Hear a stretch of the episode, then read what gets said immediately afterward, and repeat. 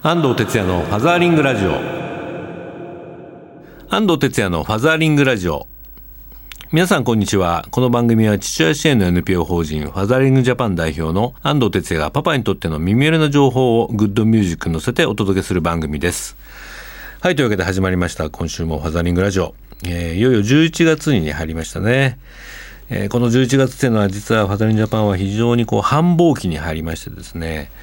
えー、ちょっと今自分のあの手帳を見たらですね11月公演が30本も入ってる状況に、えー、なってました。まあね、別にあのセクレタリーいなくて自分で管理してるんですけれども、うん、結構断ったのもあるぐらいで、えー、もうあちこちね全国を駆け回らなきゃいけないなんて状況になってますね。例えばどこに行くかというと福岡、えー、富山香川松山長野宮崎島根えー、岡山、大阪、また福岡、静岡、岡山、北海道、えー、滋賀、福岡、沖縄みたいな感じですね。一体いつ育児あるんだろうお前はみたいな感じですけどね。まあ最近、あの、ようやくうちの次男も2学期になって、今1年生なんですけどね、学童から自分一人で帰ってこれるようになったんで、あの、お迎えがないのでね、あの、こういったスケジュールがようやく組めるようになったなという感じですね。まあ、皆さんもお忙しい授業と思いますけど、お体大事にして仕事に励んでいただきたいという思います。ファザーリングラジオではツイッターの投稿もお待ちしております。ご利用の方は、ハッシュタグ、シャープ 842FM をつけてつぶやいてください。ファザーリングラジオ、それでは今日もよろしくです。この番組は、生活ナビゲーションカンパニー、絵本ナビの提供でお送りいたします。637万人の絵本試し読みサイト、絵本ナビ。お子さんはもちろんパパもお気に入りの本がすぐ見つかる絵本コンシェル無料お試し公開中。インターネットで絵本ナビと検索してください。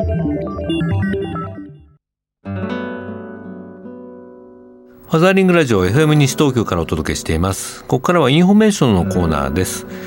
えー、先日10月17日にですね厚生労働省のイクボスアワード2014の表彰式が都内で行われました。えー、これはあの僕が顧問を務めるあの厚労省のイクメンプロジェクトの、えー、今年から始まった新しい、えー、アワードなんですけれども仕事と育児を両立する男性やワーキングママを支援する企業やそうした、えー、ワークライフバランスをね社内に浸透させることを努力しているイクボス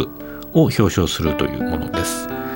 えー、こちらのこうグランプリにですね、えー、今回選ばれたのが広告会社セプテーニの、えー、部長から、えーと、ルミネですね。あの駅ビルに入ってる。そこの管理職の方2名が、えー、選ばれました。あのこのお二人に僕まだお会いしたことないんですけどもね。ファザージャパンのイクボスプロジェクトとしても、えー、今度取材をねしてみたいといううに今オファーをしています。でもう一人特別奨励賞をね受賞したのが、えー、製薬会社ですね。グラクソ・スミスクライン株式会社の、安全性管理部、部長の、えー、大石さんってこれ女性の方なんですね。受賞理由が男性社員に育児休暇取得も貴重な経験として取得を奨励したこと。在宅勤務を含めいろいろな勤務形態や業務委託による工夫をするとともに時間管理やタスク管理の考え方を取り入れることなどによって業務の効率化を推進したこと。3つ目がタイムマネジメントを重視し早く帰る部員を残業しない人ではなく業務効率が良い人というふうに評価したというこの3つの理由で特別奨励賞をね受賞されたということですね。いやこれまさにファザリンジャパンのイクボスプロジェクト言ってる、えー、部下のワークライフバランスをねしっかりこう、えー、理解してあげる配慮してあげる。そして、えー、早く帰るね人をこう残業しない人じゃなくて、まあ、労働生産性の高い人だと。いうふうにね評価していくという。まさにそれが普通にこうできてる方がねこの賞を受賞したということですね。あのグラクソの社長もねこんなコメントを出しています。この度イクボスアワード特別奨励賞を受賞したことは大変光栄でありダイバーシティを推進する中で部下に影響力を与えつつ実践している素晴らしいリーダーが存在することを嬉しく思います。グラクソの他のリーダーにとっても良い刺激になると思います。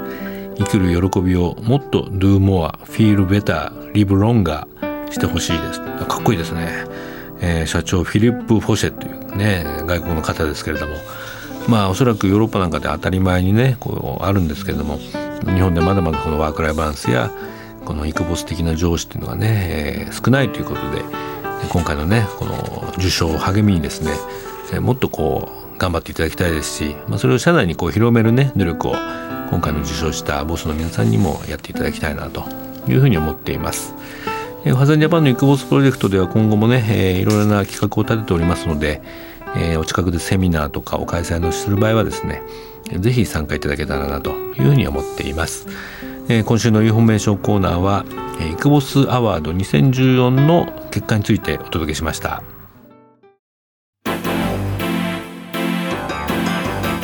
ファザーリングラジオ FM 西東京からお届けしています。ここからはソーシャルカフェのコーナー日本には社会的な課題がいろいろありますがそれを何とかしたい社会を変えたいという思いを持ってソーシャルな活動を実践している方をゲストにお呼びするコーナーです、えー、今日のゲストは NPO 法人アレルギーっ子パパの会代表の今村慎太郎さんです。今村さんこんにちは。こんにちは。よろしくお願いします。今村さんもあの先週の藤原さんについてあのファザンジャパンの会員ということなんですはい、はい、そうなんですね、えー、まだ出会ってからあんまり間もないですね。ね、そういえば、はい、はい、あのまあいろいろメールとか頂いてね、はい、お会いしてあのやってらっしゃる活動に僕も、えーまあ、インインスパイアされたものがあって、はい、一緒にやりましょうってことなんですけれども、はい。はい、えー、今村さんは今34歳今34歳ですね、うん、お子さんは？2人。はい、ね、2人いて上が5歳の娘で、うん、はい、はい、えー、下がこの前2歳になりましたね。なるほど、えー、はい。えー、出身は青森県。青森県ですね。の黒と同じですね。はあ そうなんですね、えー、今は、えー、中央区はいそうですね。のマンションにお住まいで、ええ、NPO のまあ代表されているということででも前職は働いてたんですよね。前職はあの、不動産デベロッパーをしておりましてですね、うん、あのマンション作ったり老人ホーム作ったりしています、はい、なるほど、ええ、そうですか、まあ、その会社を辞めてまでこの始めたアレルギー子パパの会ですけれども、はい、どういう事業理念でやってらっしゃるんですか、はい、あのミッションはですね、うん、あの食物アレルギーの子どもにのいかなる場面でもリスクなく疎外感を感じない社会の実現と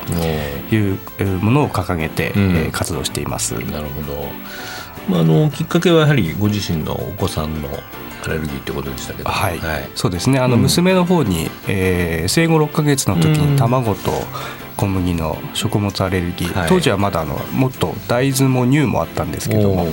今は卵と小麦だけになりました。ど,、ええ、どうでした？実際生活していて。まずはですねあのー、まあ診断が下った時ですね、うん、あのまあ、話には聞いていたものだったんですけども、うん、まあ、その日から一切その成分を含まないものを、を選ぶということに慣れていなかったもんですから、うん、あの病院が終わってですね、えー、さあ夜ご飯どうしようかという時点でもうさあどうしようかと、えー、食事が思いつかないと。ですよね、えー、で次の日の朝なんかも今までずっとパン食べてましたんで、うんさてどうしようかと、えー、その繰り返しでしたね。いろい。ろこうインターネットで調べたりとかそうですね、うん、インターネットで調べるのもそうですし、うん、原材料表示すら見たこともなかったですから、はいはい、そえおっかなびっくりでしたね、うん、毎日。えーまあ、今あのそういったアレルギーの子ね、まあ、増えてるって言われてるんですけど、はい、まあ、社会的にどんな状況なんですか？昔から言われてるのは全人口の1から2%と言われてまして、うん、えー、乳児10%幼児5%、うん。えー、学童期以降1.5から3%とは言われているんですね、うん、でもあの去年の文科省の、えー、公立の小中高の調査で分かったのが、うん、えー、6年前に比べて1.4倍に増えてて。6年前の1.4倍、はい。えー、小中高の平均で今4.5%。でいろんな調査あるんですけども東京都の3歳児検診で、うん、えー、症状がありと答えた、あの子供3歳児の子供で21%っていう、20%はい。っていう調査結果もあったりですね実際に活動していると、まあ、全人口の1から2%以上は間違いなくいるなというのは肌で感じているところですね、うんうん、そうですか、えー、僕も保育園子供の行った時にね何人かクラスにいたなと思いますし、うん。小学校でもね毎日お弁当を作って届けてるお母さんがいてね、はい、いつも大変ですねって声かけてたんですけど、はい、まあ、そういうね状況なんですが、はい、あえてそのパパの会としてこれ立ち上げたのはどういうコンセプトなんですか、まだサラリーマンやってた時なんですけども、うん、あのまあいろいろと情報を取りに行くとですね、うん。主にまあ主にというかもうほぼ9割以上はお母さんの活動がほとんどですと、いろいろと食物アレルギーの悩みをお母さん方で話し合ったりとかはするんですけども、あのまあ、社会を変えていくだけの仕組みというものをやはりなかなか提示できる方がいなかったというところ、ね、寄り添って話を聞くとかね。そういうのはあるんですけどもね。はい。というのでやはりあの父親というのもやはり一緒に参加していかなきゃいけないだろうと、うん、まああのまあ、パパの会ってついてるんでパパだけじゃなくてですね、うん、むしろそのどっちかというと僕の意識としてはその女性をバックアップしていくような。はいはいえーと、そういう縁の下の力持ちでいいんじゃないかなと思ってまうん、のサポートというかね、はい、はい、そうですね、そのサポートしていくことで、えー、父親の存在感も出てくるでしょうし、うん、あのいい方向に進むんじゃないかなと思って相手パパの会とつけたと。今会員は何名ぐらいですか？今30人ぐらいですね。パパは何名えっ、ー、とパパが、うん、えー、10人ぐらい。あやっぱり3分の1ぐらい あパパの会なんだけども、はい、まあ、でも3分の1いるっていうのはねそうですね。心強い感じしますけどね、はい、まあ、そういうあれパパの会は食物アレルギーの子どもがいかなる場面でもリスクを負わず疎外感を感じない社会の実現を目指しているということですけど、はい。はい。その具体的に何かそのソリューションの方法を考えていらっしゃいます、ね、はい、はい、あのまあ、いろんな場面で、えっと、疎外感とリスクがある食物アレルギーなんですけれども、うん。あの社会が少しずつ動き出してきていまして、うん、えっと、学校給食ですとか、はい、容器加工食品のアレルギー表示なんかは今もうあの進んでいてむしろどうあの適正な状態に持っていくかという状態になってきていると。うん。そんな中であの外食というものは一切制度もなくガイドラインもなく外食ね、はい、はい、手つかずの状態なんですね。はいはい、でやはりここを解決しないと、うん、あのいけないだろうと、まあ他でやっていないということもあってですね、うん、あえてここに踏み込んで、まあ、ここを解決することで、うん、あのまあ、全体的にリスクと損害感がない社会が実現できると思って活動しています、まあ、メニュー表示の中にそういったものを入れていくはい。ここがまた難しくてですね、ねあの我々が去年やった調査なんですけども、うん、あの食物アレルギーの子どもの実態外食実態調査というものをやりまして、うん。うん、あのアレルギー表示っていうのを全部否定するつもりはないんですけども、非常に効果的なものなんですけども、アレルギー表示があることによっての事故もあるというのがあってですね、そこを解決していかない限り根本的に解決していかない限りはやはり外食のリスクというのがなくならないと。であの全国調査した時に6割の食物アレルギーの子どもが外食で発症していて、6割 ,6 割ですね。1歳から12歳を対象にやったんですけども、はい。6割が過去発症経験ありと。でそのうち2割があの一番重いアナフィラキシーショックというものを経験していたというのがあってですね。でそのじゃあ要因は何なんだっていうところを調べていくと、アレルギー表示があることによって、食物アレルギーがあることをお店で伝えない、そうするとお店側も食物アレルギーの子どもを認識できない。それで普通にメニュー提供してやっぱり発症すると、はい、負のスパイラルがあるというのがあってですね、そこなんとか断ち切りたい、ね、そこを断ち切りたいなと。で現在進めているのがこのアレコミプロジェクト。と、はい、これはどういうものなんですか、はい。えーとまあ、食物アレルギーに、えー、対応できるようになるには、はい、まあ、基本的には原材料をしっかり把握することというのが大前提であるんですけども、うん。うん、その上でやはりコミュニケーションがあの重要だと、はい、先ほどのアレルギー表示だけに頼るんじゃなくてですね、はい、コミュニケーションを通して、食物アレルギーのことも認識して、うん、対応できるようにならないといけないと。でなんですがそのなかなかコミュニケーションを取るといっても難しくてですね、うん、食物アレルギーのない人にとってはよくわからない部分がありますので、あのそれをですねあの食物アレルギーがわからない人でも対応方法が分かるように、えー、やり取りできる基本情報をやり取りしましょうというようなシステムなんですね。うん、これなんか IT とか使ってやるって感じですか？はい。インターネットを使ってまして、うん、あの各飲食店ホテルレストランの専用のページを作ってですね、でそこにあの食物アレルギーの方があの時間をかけてゆっくり入力することで、はいはい、あの深くて広い情報が相手方に一度に提供できると、うん、そこからコミュニケーションを始めることで、うん、料理を作る人がリスクと安全を判断できるようにならないといけないと思ってまして、それができるような仕組みですね。その自分の子どものアレルギーのいろんなデータを入力することで、はい、それがデータベースとして、はい、そのレストランとか外食産業の方に行って、はい、それを見てしっかりした、まあ、対応できる、はい、調理ができると。はい。そうですね。はい、これでもなんかそこでうまくうまくというかあのちゃんとしたものが食事ができればまたリピーターにもなりますよねそそうなんですね。ある程度慣れてるところですと、うん、リピーターばっかりのところなんていうのもあるんですけども。やっぱりね。安心なところに食べに行きますね。そうなんですよね。あのまあ必死に安心なところ探してますのでやはり安心なところっていうのはどんどん探すんですよね、その企業側の反応はどうですかこの？いいねとは皆さん言ってくれていくつか今検討してもらってるところ。ちょうど先月の初めぐらいに出来上がったものですので今まさに営業中なんですけどもそうですか、えー、たくさん導入してほしいですよねそうなんですよね。あの今はあの旅行とかですね、うん。えー、ウェディング、うん、ある程度ご飯を食べるまでに時間がある、はいはい、あの分野をまずはあのゆっくりやっていこうと。なるほどなるほどで一般の外食に関してはですねなかなかその日常利用できるような外食ってこう、うん、オペレーションもちょっと違いますんで、はいはい、あのもうひとひねり必要かなと思ってるんですけども、うん、あのこれがどんどん普及していくことで、うんあのおそらくどんな人にどんな対応が必要かというのが見えてくると思ってまして、はいそねうん、それを一般の外食の方に、うん、えー、変換していこうかなと思ってます、うん、まずはデータを集めて、はい、いろんな対応を考えていくと、はい、そうですね。なんかお父さんならではのこのシステム 企画という感じがするので、非常にね心強い感じします。はい。ね、あのリスナーの皆さんの中にもお子さんがねアレルギー持ってらっしゃるパパもいると思うので、ええ、ぜひこの一度アレルギーパパのね会のこのホームページもあります、ね、はいホームページもあります、ね、ちょっと覗いてみていってはいかがでしょうか。はい。というわけで今日は、えー、NPO 法人アレルギー子パパの会代表、えー、6歳と、えー、5歳 ,5 歳と2歳。のお子さんのお父さん、えー、今村慎太郎さんにお越しいただきました。これからも活動を応援してますのでありがとうございます、ね、一緒にやっていきましょう、はい、一緒にぜひやっていきましょう、はい、ありがとうございました。ありがとうございました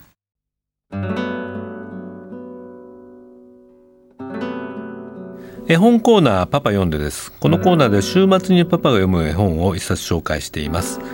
今週はこの一冊絶対食べないからねという絵本です。ちょっと読んでみましょう。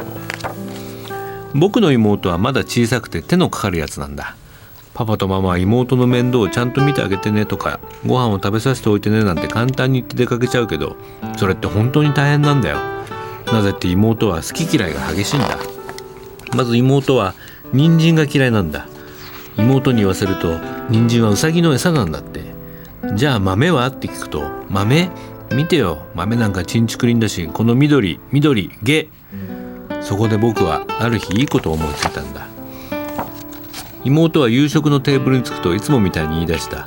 私豆屋だからね。人参もじゃがいももきのこもスパゲッティも嫌だからね。卵もソーセージもダメ。カリフラワーだって食べないからね。キャベツも煮豆もバナナもオレンジもリンゴだってご飯だってチーズだって魚のフライだって食べないからね。それから例のトマト絶対食べないからね。こんな感じでですね、えー、妹の好き嫌いが激しいっていうのがね出だしなんですけども、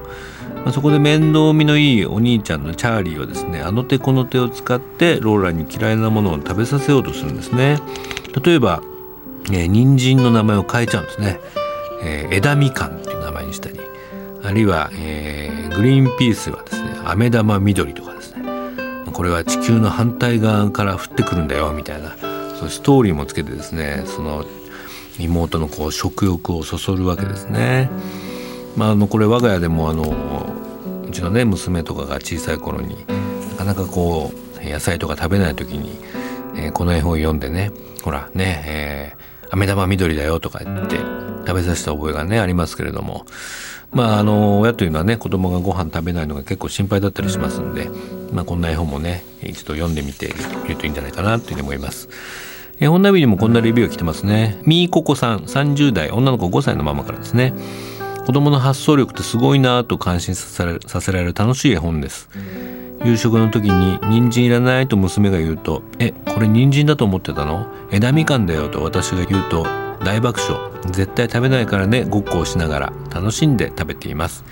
嫌いな野菜は相変わらず苦手ですけどね。というわけでね、今週の絵本は絶対食べないからね。ローレン・チャイルド作木坂良役フレーベル館から発売になっています Facebook ページの方に絵本ナビのリンクも貼っておきますのでもうちょっと中知りたい方はご覧になってみてください。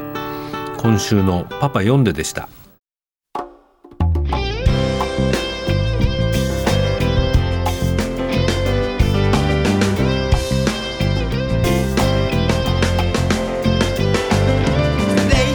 マザリングラジオそろそろお別れの時間になりました。冒頭でも言いましたけど今月はですね出張が多くていろいろいくつか紹介したいと思います。11月13日木曜日島根県雲南市チェリバホール3階で、えー、イクボステイコーというね公演をやることになっています。こちらは雲南市の男女共同参画センターまでお問い合わせください、えー、翌日は、えー、大分県に飛びます。武田市の総合社会福祉センター多目的ホールで夜6時半から行います。演題は父親を楽しもう。笑ってる父親が社会を変えるという。ハザリングの話ですね。こちらは武田市役所にお問い合わせください。それから一度東京に帰ってきて16日日曜日。今度は岡山県瀬戸市に飛びますね。瀬戸内保健福祉フェスタ2014ということで親を楽しもう。パパママスイッチの入れ方ということで12時半からユートピア長船でね、えー、開催します。えこちらは、えー、瀬戸内フェスタ実行委員会までお問い合わせください、まあ、こういう感じであの出張目白押しですのでね全国行った時に、えー、僕が来てたらちょっとお声がけいただけたら嬉しいです。ファザーリングラジオではリスナーの皆さんからのメッセージやリクエストをお待ちしています。FM 西東京のホームページからリクエストメッセージのバナーをクリックして必要事項を入力して送信ください。E メールをご利用の方は笑顔842アットマークウエストハイフン東京 .co.jp まで送信ください。番組の Facebook ページもありますのでぜひご覧になってみてください。11月に入りましてね寒さも厳しくなってきますが、まあ、七五三とかもねありますから、えー、楽しい季節もあります、ね、お父さんたちね、えー、今週もキーポンファザリングでお願いします。それでは。